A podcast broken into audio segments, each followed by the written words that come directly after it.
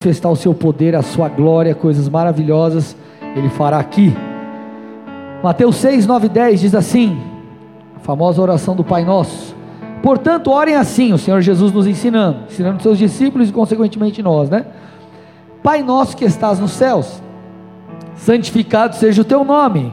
Aí diz o texto, versículo 10: Venha o teu, venha o teu, venha o teu venha o teu reino, seja feita a tua vontade, assim na terra como nos céus. É muito interessante, queridos, porque essa oração do Pai Nosso, se você parar para estudá-la, é, você vai perceber que ela fala basicamente de duas coisas. A primeira é como devemos orar, ponto. Segunda, nos ensina, nos ensina verdades, várias verdades que o Senhor tem para nós, que Ele deseja fazer em nossas vidas, fazer através de nós. E uma das coisas que essa oração ensina é que nós devemos pedir pela manifestação do reino de Deus. Isso aqui é muito mais do que uma, é, um modelo de oração. Ah, eu tenho que orar por isso, isso, isso, porque é tipo, tem que ser exatamente essas palavras. O Senhor está nos ensinando um princípio. E dentre tantas coisas que nós temos que pedir, como por exemplo o pão de cada dia, nós também temos que pedir pela manifestação do reino de Deus. Porque a vontade de Deus é que os céus se manifestem na terra, a vontade de Deus, a verdade de Deus seja revelada em nós e através de nós. Você crê nisso? Então o evangelho que Jesus trouxe foi o evangelho do reino. E basicamente o evangelho do reino, ele fala sobre manifestação do poder de Deus, sobre uma intervenção divina nos corações, na terra. Olha que interessante lá em Lucas 4, 16 a 21. Diz assim: Jesus foi para Nazaré, onde havia sido criado. Num sábado entrou na sinagoga, segundo o seu costume, e levantou-se para ler. Então lhe deram o livro do profeta Isaías, e abrindo o livro, achou o lugar onde está escrito. Olha lá, Jesus então estava na sinagoga, foi dado o livro, ele abriu a parte do livro do profeta Isaías, estava escrito isso, sobre o próprio Jesus. E ele disse o seguinte: ele lê: O Espírito do Senhor está sobre mim, porque ele me ungiu para, aí começa, evangelizar os pobres, enviou-me para proclamar libertação aos cativos, restauração da vista aos cegos, para pôr em liberdade os oprimidos e proclamar o ano aceitável do Senhor. Então ele lê, Aí o texto diz: tendo fechado o livro, Jesus fecha o livro, devo, o devolveu ao assistente e sentou-se. Todos na sinagoga tinham olhos fixos nele. Então Jesus começou a dizer: Hoje se cumpriu as escrituras que vocês acabaram, ou a escritura que vocês acabaram de ouvir. Então, o que, que Jesus ele diz aqui? Quando ele lê aquela profecia sobre ele mesmo, que estava descrita no profeta Isaías, ele diz: Ei, isso se cumpriu. Agora, qual que é a sacada? Aquilo não, tudo isso não se cumpriu apenas em Jesus. Jesus enviou os seus discípulos, envia eu e você para que essa mensagem ela continua, para que flua através de nós. Quando você para para olhar os relatos do comissionamento de Jesus, Jesus dando autoridade, por exemplo, para os discípulos, vão lá, expulsem demônios, curem os enfermos, nada mais é do que a extensão ou a continuidade dessa verdade aqui. Dessa verdade aqui. Então Jesus, Jesus comissionou os discípulos, o Senhor comissiona também eu e você. Então nós não somos apenas receptores, porque aqui é o primeiro ponto que você precisa entender. Nós somos receptores também de tudo isso. O Senhor quer nos curar, o Senhor quer nos libertar. O Senhor quer agir em nós. Só que não apenas isso, Ele quer nos enviar para que sejamos também canais. Então, da mesma forma que você recebe a cura, você recebe a plenitude, você é liberto dos seus vícios, das prisões da sua alma, você é curado, enfim, Deus também quer te usar para que isso aconteça com outros. Amém? Amém? Deus pode intervir na vida de uma pessoa por meio de um clamor, quando você ora por um familiar, você ora por um parente legal, Ele pode fazer, mas Ele também pode e quer usar você. Às vezes o Senhor vai agir, não de uma forma, vamos dizer assim, soberana, mas Ele vai agir através de alguém. Por isso que nós precisamos entender que somos canais para que isso flua. Então isso flua em nós, isso nos alcança, mas isso também flui através de nós. Então a ideia de Deus é que sejamos transformados para transformar. Olha que interessante, na, na grande comissão em Mateus 28, é, o Senhor disse: vão, pregue o evangelho, enfim, batize as pessoas, ensine elas a obedecerem.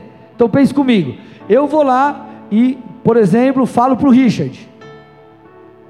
Ele é, ele é alcançado pelo Senhor, ele entrega a sua vida a Jesus, ele passa a ser ensinado como andar nos caminhos de Deus, ele se torna um discípulo. Agora, a mesma verdade que valeu para mim, passa a valer para ele. Então eu fui comissionado, por exemplo, vamos usar um outro exemplo com o Richard, para orar por ele, orar pelos enfermos. Ele está enfermo, eu oro, ele é curado, ele entrega a vida a Jesus, é transformado, enfim. Agora ele também é comissionado para fazer a mesma coisa. Então você consegue entender que é um efeito cascata, dominó, o Senhor quer nos alcançar para que sejamos alcançados. Faz sentido para você? Porque se eu, eu, eu sou um discípulo e o comissionamento é para mim e alcanço outra pessoa, ela se torna um discípulo e ela também precisa fazer a mesma coisa. Tudo bem, gente? E o reino, ele vem com manifestações. Olha lá o que Jesus disse: Evangelizar os pobres, enviou-me para proclamar libertação aos cativos, aqueles que estão presos em vícios, presos em sua alma, presos em tantas coisas. É restauração da vista aos cegos, ou seja, cura de enfermos, libertar aqueles que são oprimidos, proclamar salvação. Então o evangelho do reino envolve tudo isso. É muito mais do que eu chegar para uma pessoa e falar, Jesus te ama, e não tem problema nenhum nisso, você pode falar, devemos falar, porque é a essência de tudo. Mas o que eu estou querendo te dizer é: Deus deseja manifestar também o seu poder. Se você parar para avaliar o ministério de Jesus, é, grande parte das vezes ele curava, os corações eram abertos e ele então puf, vinha a semente da palavra. Porque muitas vezes você é, ora por alguém, imagina comigo, amado. Você está lá no teu trabalho, na sua faculdade, em algum lugar, e você ora por alguém que está enfermo, essa pessoa é curada. Você acha que ela não vai abrir pelo menos o coração para ouvir o que você tem para falar? Sim ou não? É lógico que vai. Ela fala: Meu Deus do céu, o que aconteceu comigo? E o que, que vai acontecer? Ela vai abrir o coração. Então o poder de Deus ele funciona também como uma ferramenta de evangelismo para alcançar os corações. E isso não é algo apenas para poucos, mas nós podemos nos mover em várias coisas. A Bíblia diz: buscai com zelo os melhores dons, ou seja, nós precisamos buscar, mas para buscarmos, tudo começa com um desejo. Então você só vai alcançar se você desejar. Faz sentido, irmão? Por que, que você guarda dinheiro, se esforça, trabalha um pouco mais para você dar entrada na tua casa? Porque você quis comprar uma casa, sim ou não? É óbvio. Se você não quisesse comprar uma casa, você ia guardar o dinheiro? Não. Da mesma forma. Por que, que você busca? Porque você quer. Então tudo começa com um desejo. Então a ideia de hoje, a mensagem de hoje não é apenas tirar chaves, mas é você entender que é possível. O nosso papel como pastores e o meu papel nessa escola do Espírito Santo é, é desmistificar muita coisa, é quebrar muita coisa que você fala, meu Deus, é difícil demais, isso é improvável. Vocês estão aqui, tudo bem? Então o Evangelho do Reino envolve poder, repete comigo: poder. Amém? Poder, manifestação da glória. Quantas vezes aqui nós estávamos no culto, não foi uma nem duas. Cara, o poder de Deus vinha, a glória de Deus vinha, e nós víamos a mão da galera tudo brilhando. Nós vimos objetos trocando de cor, várias coisas nós já vimos aqui, curas e curas e mais curas. Quantas coisas o Senhor movendo? Porque a glória de Deus, o poder de Deus, a manifestação do reino de Deus. Agora, eu quero tratar cinco pontos, é, é, cinco pontos que nós precisamos entender para chegar nisso, para viver tudo isso. Porque a pergunta é: legal, pastor, entendi. O reino de Deus ele está aí. Nós devemos orar para que ele se manifeste. Agora, é, o que, que eu preciso fazer para chegar lá? Por que, que muitas vezes o sobrenatural não acontece na minha vida através da minha vida? Então, cinco coisas aqui que vão te ajudar a viver o sobrenatural. Você crê nisso ou não? Amém? Glória a Deus. Vamos lá. Primeira delas. Tudo começa com o conhecimento da vontade de Deus. Repete comigo. Eu preciso conhecer a vontade de Deus. Eu não quero, eu quero reforçar, tá, para vocês. Qual é a vontade de Deus? Que o reino dele se manifeste. O reino de Deus, a vontade de Deus é que o reino dele se manifeste. E por que eu estou falando isso de novo? Parece que é chovendo molhado, mas não, é, é real. Porque quando você entende, cara, peraí, é o que Deus quer. Qual, qual que é o grande desafio nosso quando nós estamos diante de uma situação de orar por um enfermo ou qualquer outra coisa parecida que envolva algo sobrenatural? Primeira coisa que vem na nossa cabeça: será que ela vai ser curada? Sim ou não? Será que Deus vai mover? O será. Por que, que nós duvidamos? Porque nós não sabemos qual é a vontade.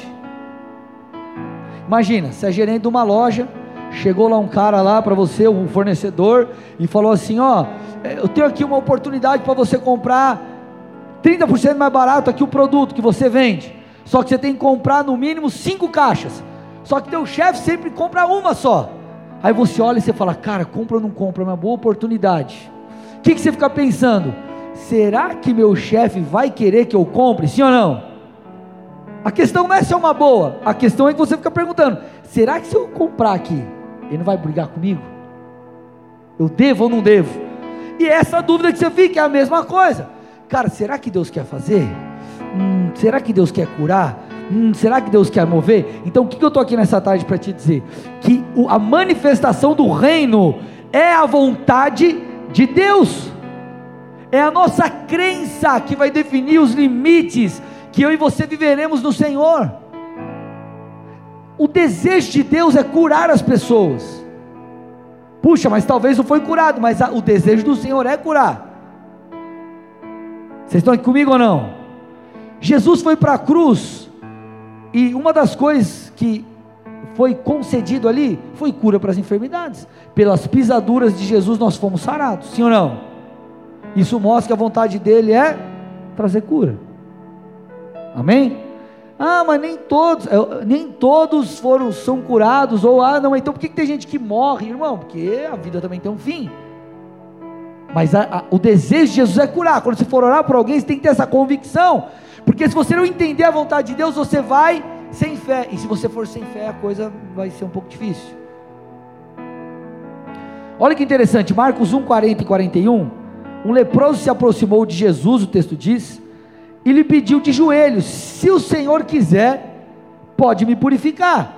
E Jesus, profundamente compadecido, estendeu a mão, tocou nele e disse: Quero sim, fique limpo. Quero sim, fique limpo. Então, amados, se nós não entendermos a vontade de Deus, nós ficaremos com dúvida. E se não houver, ou melhor, se houver dúvida, não vai ter fé. E aí já era, a coisa não vai acontecer. Por que que, por exemplo, eu estou sempre esse exemplo. Por que que eu abandonei minha carreira para ser um pastor? Porque eu sabia que a vontade de Deus era essa e o Senhor ia cuidar de mim. Ponto, acabou. Em todos os aspectos, quando você entende a vontade de Deus, seja num algo sobrenatural, seja em um passo do teu dia a dia simples, você se move em fé, você se move em autoridade. Então a intervenção divina acontece. Então, primeira coisa que precisa estar muito bem estabelecida dentro de você, a vontade de Deus. A vontade de Deus, tudo bem, gente? A vontade de Deus é manifestar o reino dele, é tocar as pessoas, é curar os enfermos, é salvar aqueles que estão perdidos. Nós lemos ali, trazer liberdade aos cativos. Mateus 16, 21 a 23, olha que interessante, amados. Como a fé ou melhor, a incredulidade opera no campo da mente ou do interior. Olha que interessante, você conhece esse trecho, esse trecho da Bíblia? Mateus 16, 21 a 23. Desde esse tempo, Jesus começou a mostrar aos seus discípulos que era necessário que ele fosse para Jerusalém, sofresse muitas coisas nas mãos dos anciãos, dos principais sacerdotes e dos escribas, fosse morto e no terceiro dia ressuscitasse. Então Pedro, chamando a parte, começou a repreendê-lo, dizendo: Olha isso, gente. Jesus começou a falar, eu tenho que morrer, e toda aquela história que a gente já sabe. Aí Pedro chama Jesus, Jesus chega aí, ó. Deixa eu te falar uma parada para você. Aí ele diz assim, ó. Que Deus não permita, Senhor. Isso de modo nenhum irá acontecer. Olha o que Jesus falou para Pedro. Saia da minha frente, Satanás. É tipo aqueles memes, sabe? Sai da frente, Satanás. Tipo isso. Olha lá. Olha agora. Você é para mim uma pedra de tropeço, porque não leva em consideração as coisas de Deus, e sim as dos homens. O que, que ele está falando? Está falando, Pedro, a vontade do meu pai é que eu morra. Agora, por você não entender as coisas, não saber a vontade do Pai, você está sendo para mim uma pedra de tropeço para que eu não viva a plenitude do que, do que o meu Pai tem, do que eu preciso fazer. E muitas vezes é, nós tropeçamos em pedras, nós não vivemos a vontade de Deus, porque nós cogitamos as coisas dos homens e não do Senhor. Ou seja, nós não compreendemos a vontade de Deus e nós ficamos como Pedro, puxa vida, mas e aí, como que é? Sendo que nós deveríamos, cara, peraí, a vontade de Deus é essa, então eu vou fluir debaixo disso. O Senhor me deu autoridade. Uma das coisas que me permitiu, amado, é, me mover em cura foi isso, foi crer. A fé é certeza que eu vou falar no final.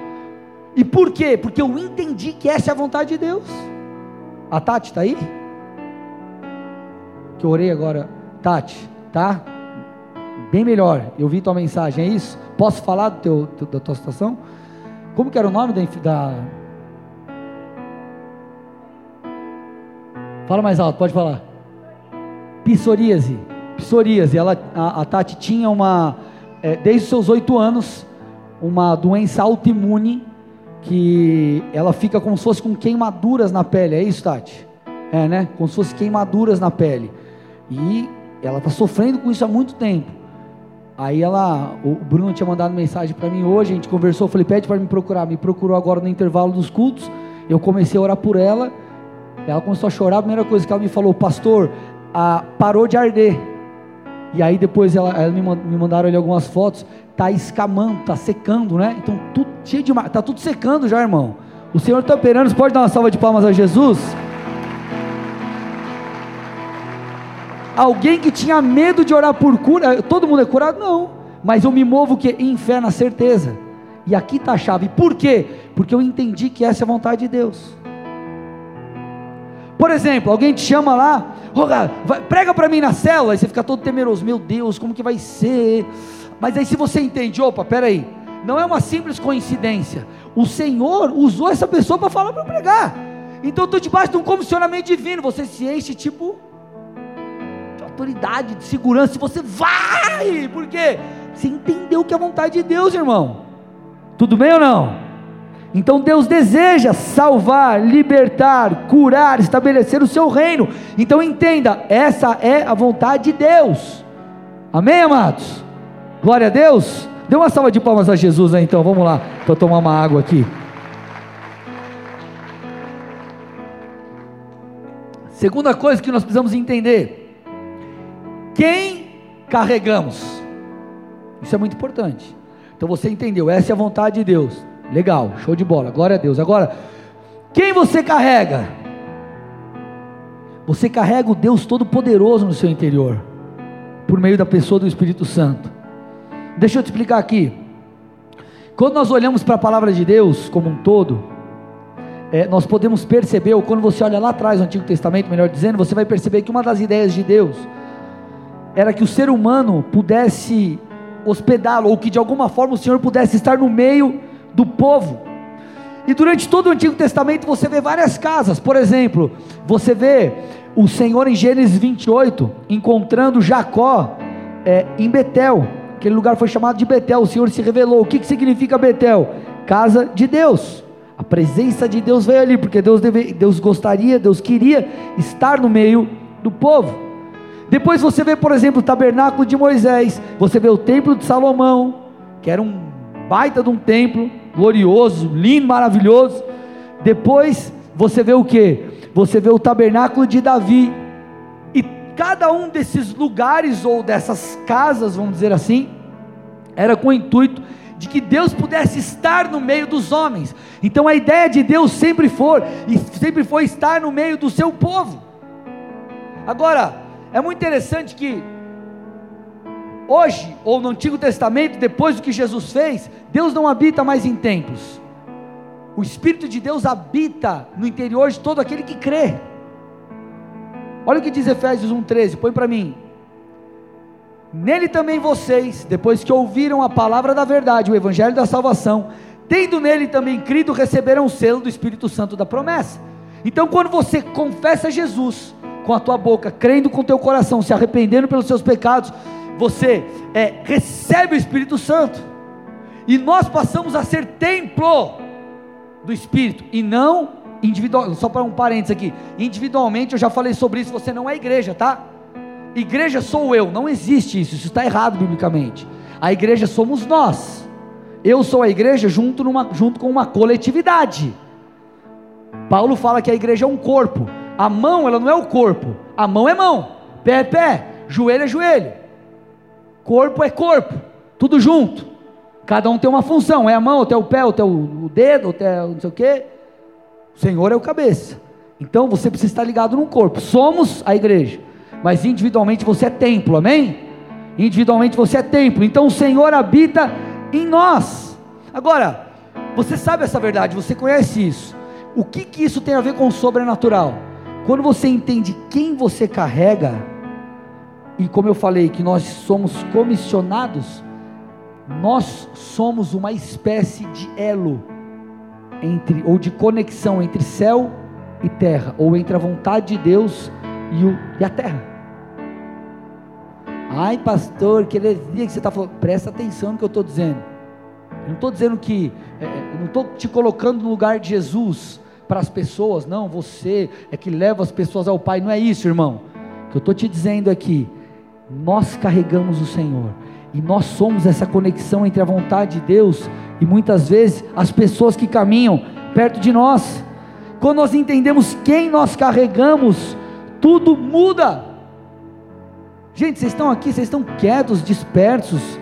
Estão aqui, gente, sim ou não? Presta atenção, amém? Atos 3, 1 a 8. Olha que interessante. Põe para mim aí. Com certeza você já leu esse texto. Pedro e João estavam se dirigindo ao templo para a oração das três horas da tarde. Estava sendo levado um homem coxo de nascença, que diariamente era colocado à porta do templo chamada Formosa, para pedir esmolas aos que entravam. Quando ele viu Pedro e João que iam entrar no templo, pediu que lhe desse uma esmola. Pedro, fitando juntamente com João, disse: Então Pedro disse para o coxo: Olha para nós. E ele os olhava atentamente, esperando receber alguma coisa. Pedro, porém, lhe disse: Não possuo prata nem ouro, mas o que eu tenho, isso eu lhe dou. Em nome de Jesus Cristo Nazareno, levante e ande. E pegando na mão direita do homem, ajudou a se levantar. Imediatamente os seus pés e tornozelos se firmaram, e dando um salto, ficou em pé, começou a andar, e entrou com eles no templo, pulando e louvando a Deus. Você conhece esse texto? Pedro e João estavam passando, o camarada, oh, dá uma esmola aí. Ele falou assim: ó, Eu não tenho esmola para te dar, mas você está enfermo, e eu tenho autoridade, unção, o Senhor me revestiu de poder, então levante e. Ele é curado. Agora, vamos avaliar aqui, vamos imaginar aqui. Está o coxo, o coxo está aqui no meio da prancha. Aí, Pedro, eu sou Pedro, João está do meu lado. Passaram, oraram, o cara foi curado, certo? Agora imagina um outro cenário. Passa e. O cara está curado ou está enfermo ali? Enfermo, sim ou não? Mas não era vontade de Deus curar ele? Por que, que Deus o curou? Porque eu não me posicionei. Então você concorda que eu, ou Pedro, vamos chamar, Pedro, sou no lugar de Pedro, eu sou uma espécie de elo, ou a, a, a, aquele que poderia manifestar o reino de Deus aqui, concorda comigo? E por que, que não foi manifesto? Porque eu passei e eu não orei. Agora, se nós entendemos ou entendermos como Pedro e João entenderam, ei, eu carrego o poder de Deus, eu carrego a resposta para os meus amigos, eu carrego muitas vezes a cura por causa do poder de Deus em mim para aquela pessoa que está enferma, e você então se posiciona, o reino de Deus se manifesta. A ausência de posicionamento impediu do reino se manifestar. Agora, por que, que as pessoas muitas vezes não agem? Porque elas não acreditam que elas têm a autoridade, o poder, a possibilidade de viver isso. Por exemplo, se você, imagina que você é um médico, você está na praia, está lá na praia dando um mergulho, está tirando uma onda, E aí daqui a pouco você vê uma pessoa se afogando e os caras começam a tirar, vão lá e pegam, tiram ele da praia e põem ele na areia. E o cara está lá desacordado, você é médico, o que, que você faz? Larga ele morrendo? Que, que você faz, gente? Nós vamos lá, você vai lá e tenta ajudar o cara. Por quê? Porque você é médico, você sabe o que fazer. Ei, amados, a palavra de Deus diz que o Senhor nos deu as chaves do reino. O Senhor nos deu autoridade, Ele nos deu poder. Então o que, que nós precisamos fazer?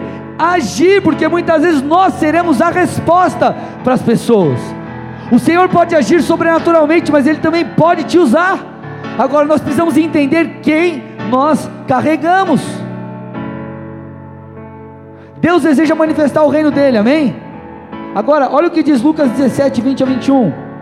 Interrogado pelos fariseus quando viria o reino de Deus, Jesus lhes respondeu: Não vem o reino de Deus com visível aparência, nem dirão, ei-lo aqui ou lá está, porque o reino de Deus está dentro de vós. O Senhor deseja manifestar o seu reino, Ele nos deu a chave, Ele também diz: o reino de Deus está dentro de você, ou seja, libera aquilo que está dentro de você, põe para fora aquilo que eu te dei, usa a autoridade, usa a unção, usa a graça que eu depositei em você, é através de você, é isso que nós precisamos entender.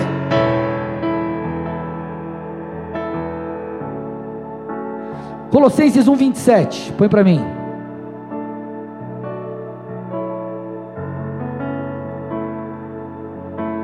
A estes Deus quis dar a conhecer a riqueza da glória desse mistério entre, entre os gentios, que é Cristo em vocês, a esperança da glória. Cristo em nós será esperança para muitos. Cristo em nós será esperança para muitos. Então nós precisamos entender quem nós carregamos, amado. Entenda uma coisa: uma das, uma das maiores é, tentativas de Satanás vai ser destruir esse entendimento. Por que, que você acha que a identidade é algo mais atacado na vida das pessoas? Porque se você está perdido na sua identidade em relação a tantas coisas, como que você vai entender que você é um filho de Deus que pode se mover no poder? Então Satanás ele vai tentar em todo tempo paralisar o povo através da falta de entendimento de quem eles são que, que aconteceu com Moisés? Eu preguei isso esses dias aqui. Vai lá, Moisés, liberta o meu povo. Oh Deus, espera aí. E Deus falando, e Deus dando demonstrações para ele é, é, de, de que o poder de Deus estaria sobre a sua vida. Restauração da identidade, dessa fé, dessa percepção de quem de fato são. O Senhor, Mateus 16, 19 o Senhor nos deu a chave, ou as chaves. Põe para mim, Mateus 16, 19. O que você ligar na terra terá sido ligado nos céus, e o que você desligar na terra terá sido ligado nos céus. Chave é para abrir, chave é para entrar, chave é para acessar.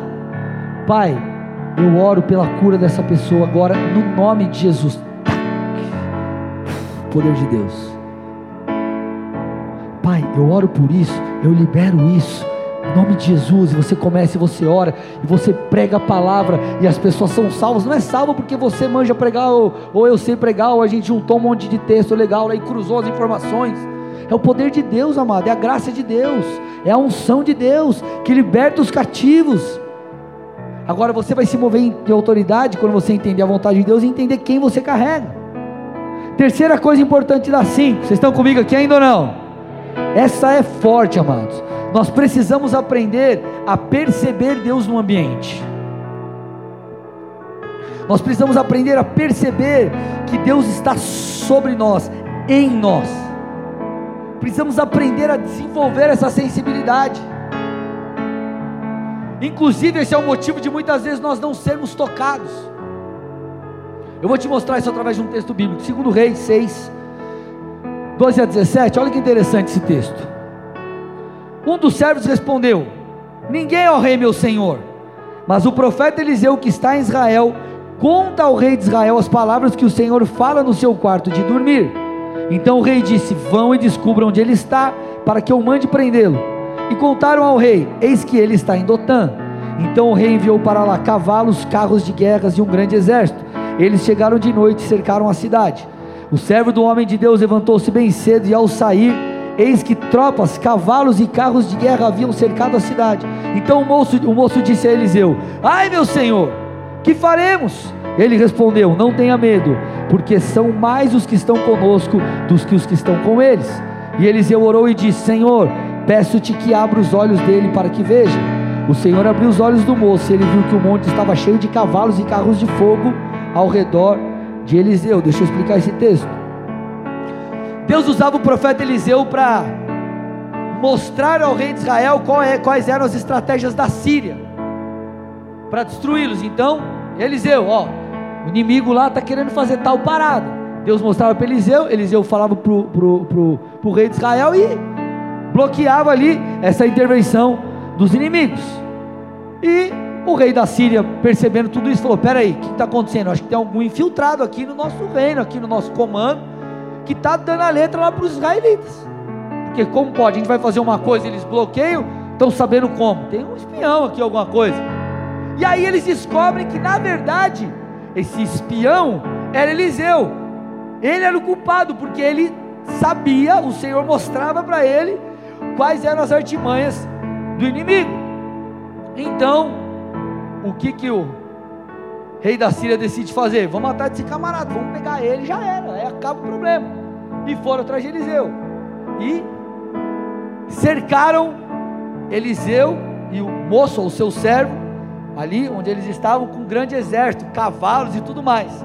E aí o camarada acorda de manhã, servo de Eliseu, e olha e fala: Mano, Eliseu, o bagulho tá louco, olha aqui, estão cercando a gente, agora o bicho pegou, ficou ruim. Aí Eliseu, tipo, né, botando óculos assim, tipo, pá, né, olha e fala assim: Deus, abre os olhos do moço para que ele veja. E quando ele vê tudo aquilo, ele percebe ele percebe que havia muito mais é, é, de um, é, havia um exército celestial muito maior ou mais numeroso do que o exército inimigo. Então, o que, que a gente viu aqui? O moço, o servo de Eliseu, ele aprendeu a perceber Deus no ambiente. Os olhos dele foram abertos então o que, que ele fez? Ele não ficou com medo, ele não temeu, mas ele creu.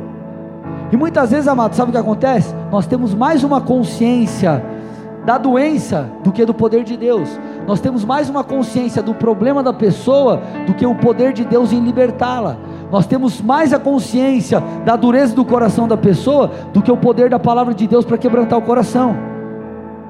Agora, quando nós temos a consciência do poder de Deus, percebemos que Deus está em nós, temos esse discernimento como se os nossos olhos fossem abertos e a gente consegue se mover em autoridade.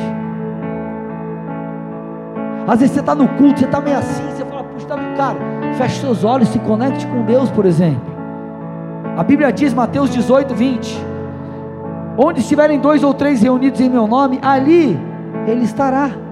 Então Deus está aqui, por que, que muitos não têm muita, até uma experiência? porque não se conectam, não percebem, não têm esse entendimento. E quando nós tivermos essa percepção, Deus em nós, tudo será diferente.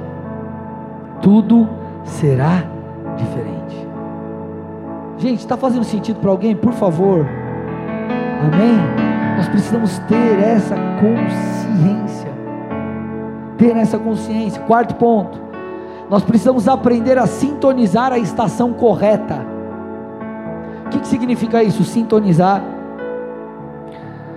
a estação correta. É como uma estação de rádio. Você tem que sintonizar ali. Nossa, estação de rádio, eu estou ficando velho, hein? Meu Deus do céu. Aí você vai lá, conecta e tuf, você começa a receber aquelas informações que, que significa isso? Deixa eu te explicar.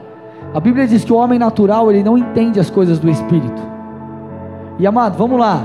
Se orar por alguém, vou usar o exemplo aqui da Tati, uma doença autoimune. É, é loucura você imaginar uma cura disso com alguém fazendo uma oração e falando alguma coisa. Mas por que que acontece? Porque é o poder de Deus, é algo espiritual. Entenda uma coisa: tudo surgiu de coisas espirituais. O Senhor comandou, puf, e surgiu. O espírito governa sobre o natural, o espiritual governa sobre o natural. Por isso que nós vimos a cura.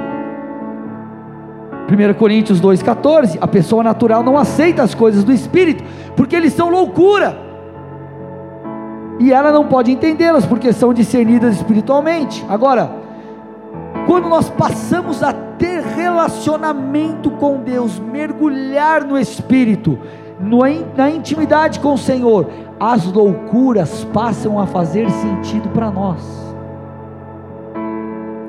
É uma mudança de mentalidade que opera através da comunhão com o Espírito. Por quê? Porque nós começamos a discernir, aquilo começa a entrar em nós, começa a fazer sentido para mim e para você. Por quê? Porque você está em contato, porque você está cheio, porque você está transbordando. Vocês já me viram fazer, mas vou fazer aqui de novo. Escola um copo para mim, alguém aí, por favor. Tem novos aqui, talvez os novos nunca me viram fazer isso. Um copo.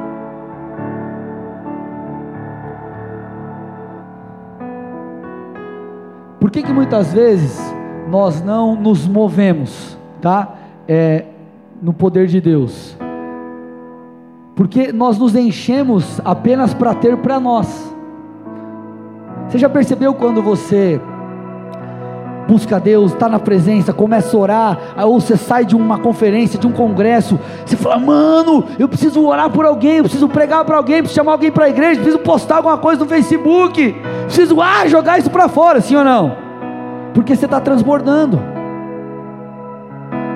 Chega uma hora que nós estamos, eh, nós nos tornamos tão apaixonados, estamos eh, tão entregues na presença de Deus, que a gente não recebe só para nós, nós queremos fazer pelos outros. E isso é um processo natural, é um, é, é um transbordar.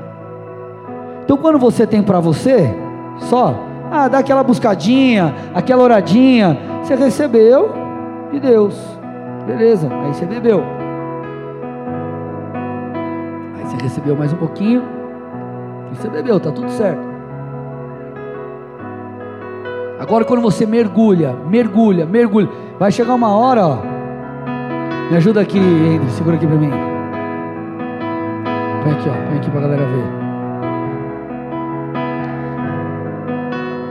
Ah, beleza, Deus está mudando a minha vida, está falando comigo. Tudo certo, estou recebendo, mas vai chegar uma hora que você vai estar tá tão cheio, ó, vai transbordar, ó. Você não vai ter só para você, vai derramar. Fechou você vai derramar sobre os outros, é um processo natural, porque você está tão cheio que não tem só para você. Agora, por que, que nós não nos movemos muitas vezes no sobrenatural? Porque a gente não passa tempo com Deus, nós não estamos na presença, a nossa mente não foi mudada, as nossas vontades não foram alteradas, é aquilo que Deus tem não foi imputado ainda em nós. E por isso nós precisamos nos lançar, precisamos pagar o preço. Você vê lá, por exemplo, é, que o povo de Deus, é, o povo de Deus não, nós vemos a descida do Espírito Santo em Atos 2. 120 estavam no cenáculo, mas Jesus se revelou ressurreto a 500. Cadê o resto? Aqueles que resolveram obedecer o comando de Jesus, que era aguardar a promessa do Pai, a descida do Espírito Santo, eles foram cheios e se moveram no poder de Deus. Então, amados, nós precisamos nos encher, nós precisamos buscar, nós precisamos transbordar. Vai chegar uma hora que vai ser maior do que você. Se eu não me lançasse na minha chamada, eu, eu, eu estaria indo contra os meus próprios desejos, porque eu estava imerso em Deus. E aquela vontade não era mais a vontade de Deus, era a minha vontade. Porque Deus imputou em mim o querer dele. Conforme você vai buscando a Jesus, Ele vai transformando o seu interior, Ele vai transformando as suas prioridades, Ele vai transformando, querido, tudo aquilo que é importante para você. E vai chegar uma hora que a tua vontade vai se misturar com a de Deus, e vocês serão um. Por quê? Porque está no lugar de intimidade, buscando, clamando. E aí, amado, vai ser natural você se mover servir no ministério, você orar por alguém por algo sobrenatural, você pregar a palavra, você evangelizar seu amigo da faculdade, qualquer outra coisa parecida, vai ser natural, vai fluir de você, por quê? Porque você tem água, está dentro de você, está transbordando. Sem intimidade, não há mudança. O que é mais lindo na vida com Deus é que nós fomos feitos para o relacionamento com Deus, e no relacionamento tudo acontece. No relacionamento tudo acontece. Você se relaciona, você é transformado. Você busca os dons, Ele te dá. Você pede, bate, relacionamento, Ele abre a porta. Tudo é o relacionamento. Tudo é relacionamento. Então, enquanto nós cumprimos com a nossa chamada de filho, com a nossa chamada de buscar, com a nossa chamada de conhecer ao Senhor, Ele cumpre todas as outras coisas em nós ou gera em nós aquilo que precisa ser gerado. Está fazendo sentido aí, gente? Então você precisa mergulhar, você precisa buscar, a coisa vai ser natural, vai fluir dentro de você. Já teve vezes de eu estar eu, tá em casa, eu estar tá cheio, eu falo, cara, eu preciso falar isso com alguém. Eu abri uma live e falo, vou falar, eu preciso liberar isso aqui. É isso, é um transbordar. Tem culto que eu chego fritando. Eu cheguei 8 horas da manhã na igreja hoje, gente. Minha mulher fala: Você é doido? Para buscar, para me consagrar. Por quê? Porque é um liberar. Nós precisamos estar cheios. Vocês estão aqui ou não? E quinta coisa para você se mover no sobrenatural, eu fecho com isso. Corra riscos. A base da vida cristã é a fé, não é a certeza. A única certeza, uma das únicas certezas que você tem na palavra é que Ele vai estar com você até o fim dos tempos. É o que basta. Você tem a graça, tem várias certezas, mas muitas coisas Ele vai se mover se você der o primeiro passo. Pastor, acho que foi o pastor Sal falou algo muito incrível ontem. O Sal ou o Glauco, acho que foi o Sal. Muitas às vezes quando eu vou dar uma palavra de conhecimento para alguém, Deus me dá algo, como se fosse um início, um, uma frase, uma, é aquela impressão. Lembra que o Sal falou da maçã? É aquela impressão. E aí eu vou com aquilo. E quando eu começo a orar para a pessoa, parece que Deus desenrola o manto, o rolo, abre o rolo. Espenteca aí, né? Deus libera o manto. E aí você começa. Isso, isso, isso. Fale, fale, fale, fale. Mas por que, Deus não mostrou tudo antes? Porque Ele queria que eu desse um passo de fé. Tudo é por fé. E deixa eu te mostrar essa dinâmica através de um texto, Hebreus 11, 1. Esse texto é top. Põe na NVI para mim. NVI. Cara, esse é demais esse texto. Vamos dividir esse texto em duas partes. Primeira parte. A fé é a opa, certeza Certeza ou dúvida? Certeza fala de convicção, fala de algo que você fala, cara, eu sei. Por isso nós precisamos entender a vontade de Deus. Se a vontade de Deus é curar, você vai orar debaixo da fé certeza. Se a vontade de Deus é que você pregue a palavra, você vai pregar com autoridade debaixo da fé certeza. Uma das coisas quando eu mudei de São Paulo para o Paraná, que me ajudou demais, foi eu ter recebido uma palavra específica de Deus. E essas coisas elas serviram de base para que eu pudesse caminhar em momentos de incerteza. Então eu tinha algo e aquilo me ajudou a crer com, com a certeza de que era a vontade de Deus. Então quando você entende a vontade de Deus, você se move em certeza. Fé é a certeza, fé não é dúvida. Eu não estou dizendo que você muitas vezes não vai temer, vai dar aquele frio na barriga, isso é normal. Mas você está diante de um momento de incerteza, você vai orar por um enfermo, por exemplo. Dando um exemplo que é algo muito claro e nítido para todos. Você vai orar. Aí você, mas meu Deus, como que é? Vai esse cara, beleza, eu vou. Você vai com certeza, com autoridade. Passa por cima daquilo, vai com convicção. crendo, não é convicção da sorte, faz uma figa aqui, não, vai dar sorte, não é isso, irmão. É a certeza da palavra que Jesus quer curar. Então ele está falando: a fé é a, a fé é a certeza daquilo que nós já esperamos. E você espera porque você sabe a vontade de Deus. Porque você, lá criancinha, esperava seu pai chegar de viagem com um chocolate, com um presentinho. Porque você sabia que ele sempre fazia aquilo, aquilo era o que ele fazia, era a vontade dele, era o desejo dele, então você aguardava, com esperança, crendo, sabendo, meu pai vai trazer alguma coisa para mim. Da mesma forma, você crê com certeza, por quê? Porque você espera, e você espera porque você sabe que essa é a vontade de Deus. Faz sentido, amados? E aí o texto diz que essa fé é certeza, ela traz à tona, ou ela gera a prova das coisas que não vemos. Hum. Eu oro crendo, com a certeza, e essa certeza, ela traz a materialização daquilo que não se via antes. Opera a cura, opera a libertação, opera a salvação, opera a intervenção divina. Por quê? Porque eu entendi, essa é a vontade de Deus. Então vou orar para que ela se cumpra e eu vou me mover em fé. A vontade de Deus é que os perdidos sejam alcançados. Beleza, então vou com autoridade semear a palavra nos corações daqueles que estão distantes. E você vai com certeza, e quando você se move com essa convicção, então, amado, o que acontece? A materialização, ou a prova daquilo que você não via antes com seus olhos naturais. Então a fé é a chave. Por quê? Porque ela traz a, a, a vida onde havia morte, ela traz a manifestação daquilo que antes não existia, é a fé, só que a fé, certeza. Então, quando nós entendemos isso, nós nos posicionamos debaixo do comissionamento de Deus, do comissionamento do Senhor. Vão, liberte os cativos, pregue o Evangelho, alcance pessoas.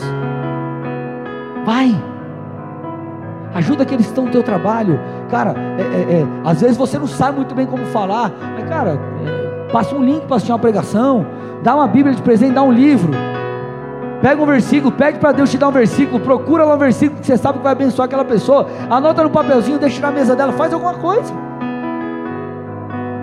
Vai dando passos, vai rompendo com as barreiras. Não, hoje eu vou, hoje eu vou tentar orar por alguém. Hoje eu vou tentar fazer isso, eu vou romper, eu vou um passo a mais, eu vou adiante, eu vou adiante. Amados, quando nós entendemos qual é a vontade de Deus, a tua percepção muda, o medo ele começa a ser dissipado, porque você entende que não é debaixo do teu poder, é no poder do Senhor. Quando você entende quem você carrega, nós somos templo do Deus Todo-Poderoso. O Espírito Santo é aquele que nos ensina, a unção nos ensina todas as coisas. Quando você tem a consciência de Deus e a consciência de Deus no ambiente, Ai, mas é, eu, tô, eu tô indo num lugar, mas aquele lugar é muita opressão, irmão. Beleza? Existe uma luta espiritual, guerra espiritual, sim. Mas amado, deixa eu te explicar uma coisa. A luz que sobrepõe as trevas, não o contrário. Se você chega num lugar escuro e você acende um fósforo, ele vai iluminar, as trevas vão se dissipar.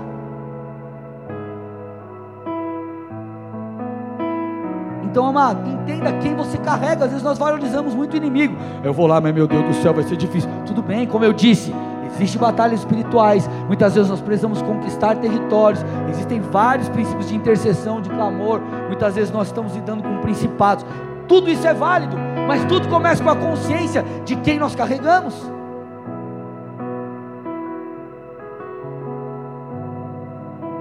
Deus é especialista em mover na impossibilidade. Eu preguei esses dias aqui, falei com vocês de Davi. Cara, Deus, ou melhor, Davi derrotou em nome do Senhor um gigante com uma pedrinha, irmão.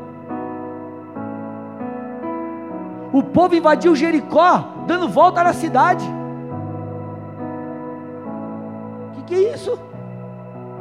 Gideão derrotou milhares e milhares e milhares e milhares com um exército de 300. Porque não é no seu poder, nem no meu poder, é no poder de Deus em nós. Então, quando você tem essa consciência, tudo muda. Quarto, quando você busca intimidade, sintoniza a estação correta, está, é, é, vive essa vida de intimidade, você fica tão cheio que você tem que transbordar. Você começa a discernir as coisas espirituais. E quinto, diante de todo esse cenário, você decide correr riscos, então você dá paz de fé. E quando você dá paz de fé, irmão, a fé é certeza traz a materialização daquilo que ainda não existe. Amém? Fique de pé no seu lugar, vamos orar.